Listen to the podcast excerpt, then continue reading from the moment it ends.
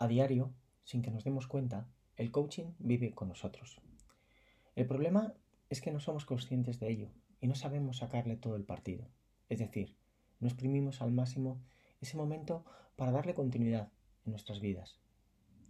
Digamos que vivimos más cómodos con el hacer para tener y llegar a ser.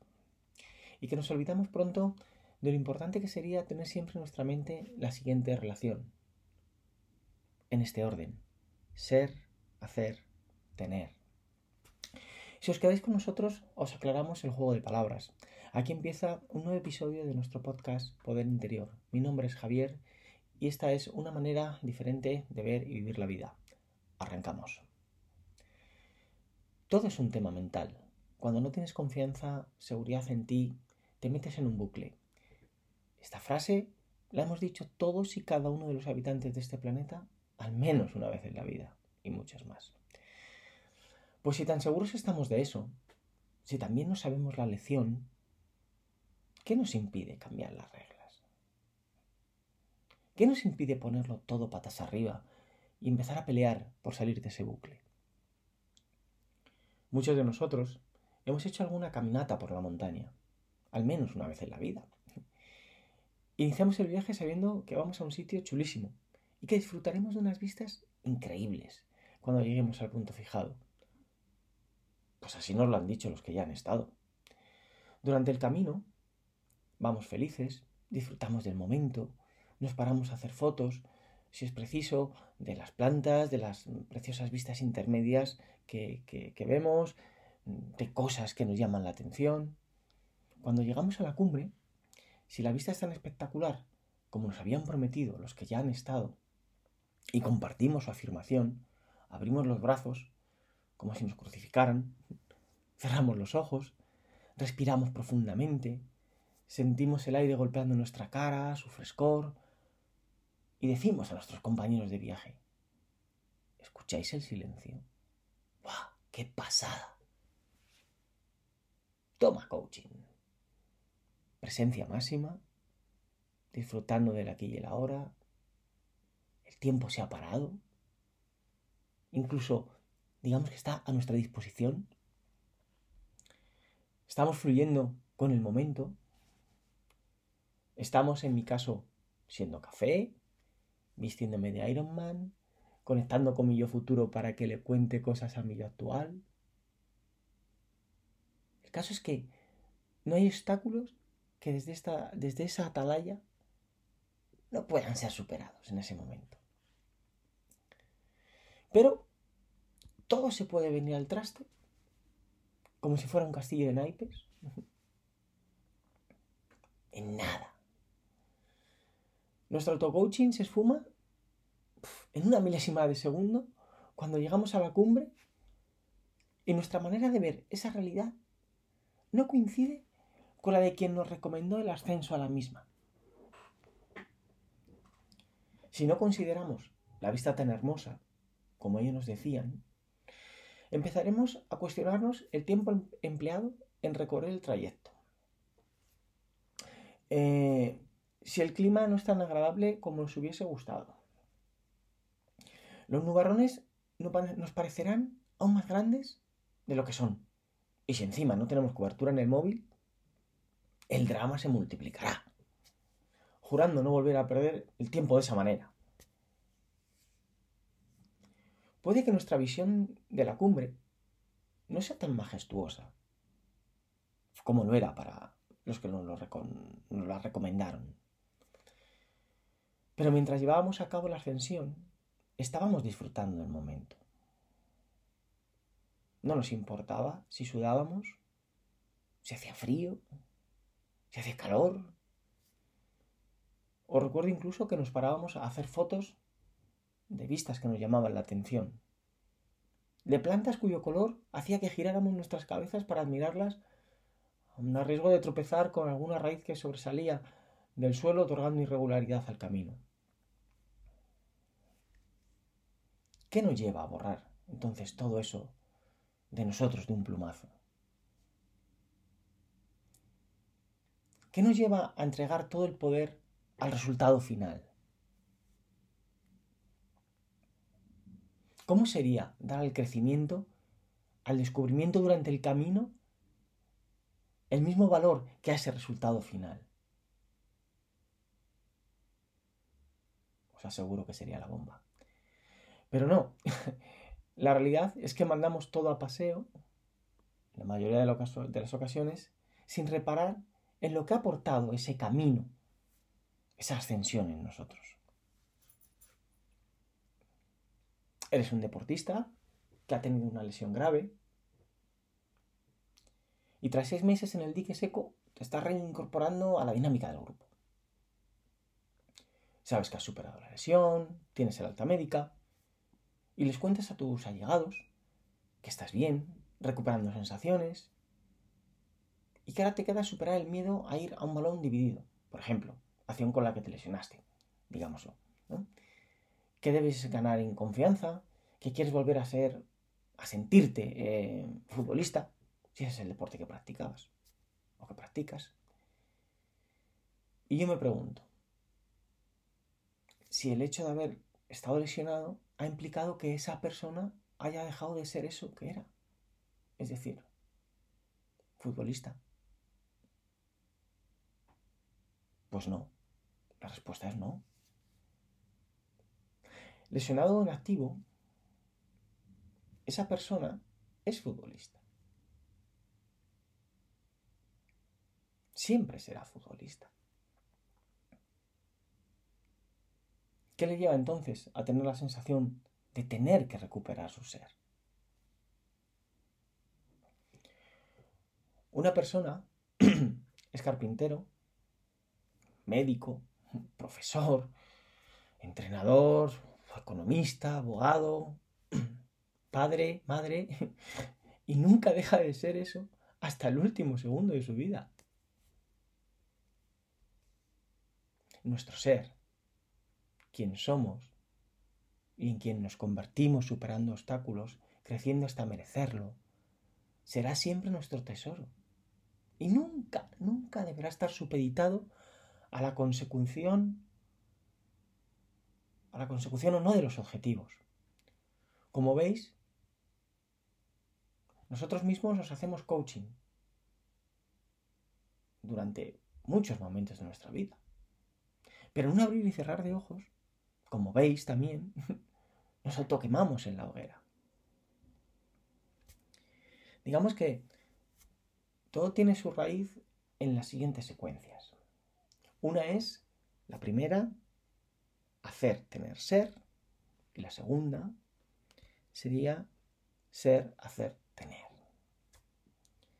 Digamos que las personas solemos vivir con la relación, solemos vivir teniendo presente la relación hacer, tener, ser. Es decir, tendemos a identificar nuestro ser con el objetivo. Eso significa que debemos hacer algo para así tener algo y de esta manera ser algo. Bajo esta relación, hacer tener ser, nuestro ser estará supeditado siempre a la consecución del objetivo. Es más, se convertirá en el objetivo. Nos identificamos con lo que seremos cuando alcancemos el objetivo. Nada más. y si no lo alcanzamos, no estaremos completos. Todo eso generará en nosotros la sensación de fracaso en la mayoría de las ocasiones. Porque el éxito, bajo esta relación, siempre estará vinculado a la consecución del objetivo y nuestro ser a su servicio. Por eso, el no conseguirlo nos remitirá a sentir que hemos fracasado. Y en este caso, ese fracaso no se entenderá que está en la proyección del éxito. No se entenderá como que está de camino al éxito. Si partimos de la segunda relación, ser, hacer, tener, digamos que el panorama cambiará de manera radical. será poner la, mesa patas arriba, que decíamos al principio. Será ser café, vestirte de Iron Man, conectar con tu yo futuro y decirle que te cuente qué vamos a hacer, cómo vamos a transformarnos y para qué vamos a hacerlo. Y por lo tanto, la consecución del éxito empezará a ser una variable posible. Pero claro, para ello debemos tener en cuenta que no podemos fijar un objetivo ambicioso y no considerar factible la opción de equivocarnos. Si desidentificamos nuestro ser del objetivo, nuestro yo siempre estará a salvo. Nunca dejaremos de ser eso que somos. Admitiremos que el error forma parte del proceso de aprendizaje y que con la superación de los obstáculos que encontramos en el camino hacia el objetivo, ya estaremos creciendo y por lo tanto teniendo un éxito que antes no teníamos.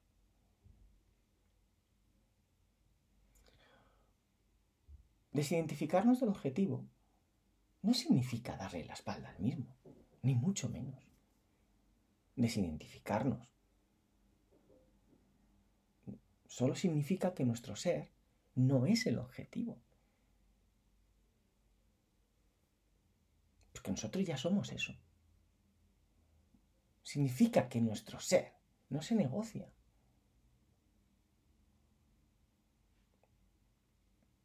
Todo objetivo tiene una, una proyección. El qué, el cuándo y el cómo.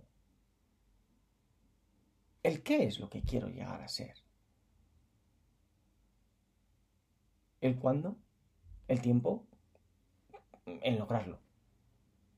Y el cómo, la manera de lograrlo. Y en esa proyección está el problema. Nuestra mente, nuestro saboteador interior, toma en ese momento las riendas y traza una línea recta como el camino más rápido para que viajemos desde donde estamos hasta nuestro objetivo. Y traza la línea sin tener en cuenta los contratiempos que pueden surgir, los obstáculos que, puede, que podemos encontrarnos en el camino y sin pensar que a veces debemos dar un rodeo para seguir avanzando. Ese es el planteamiento que nuestro saboteador nos presenta y que nos hará sentirnos frustrados, fracasados, si no conseguimos el objetivo en el tiempo supuestamente correcto para él y de la manera que creíamos. Entonces tiraremos la toalla y nos daremos la vuelta. El sabotador habrá completado así su misión, porque habrá identificado nuestro ser con el objetivo. Es decir, habrá partido de la relación hacer para tener y para ser. En esa línea recta. Sin embargo, si nos mantenemos firmes en nuestra ecuación ser, hacer, tener, veremos que las vueltas que hay que dar, que esos fracasos entre comillas, están en la proyección del éxito. Están en el camino al éxito serán pasitos hacia el éxito. Llegados a ese punto, no tendremos miedo al fracaso, sino ganas de afrontar más retos, más obstáculos, que nos traerán más ensayos, más, perdón, más opciones, por lo tanto, de acercarnos al éxito.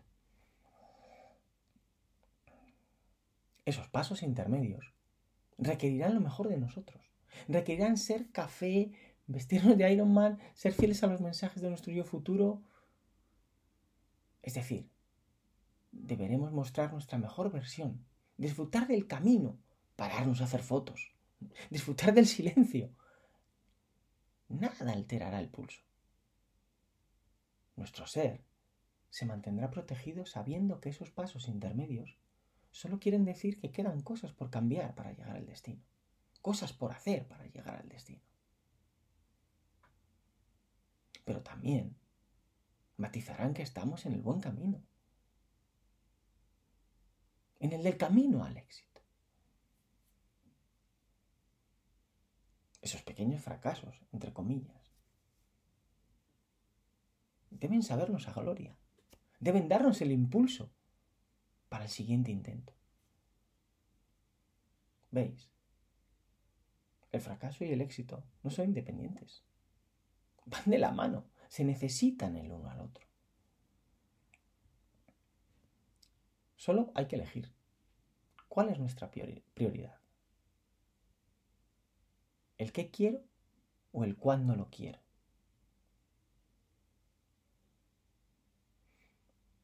Apostar por el qué quiero es decantarse por la relación ser, hacer, tener.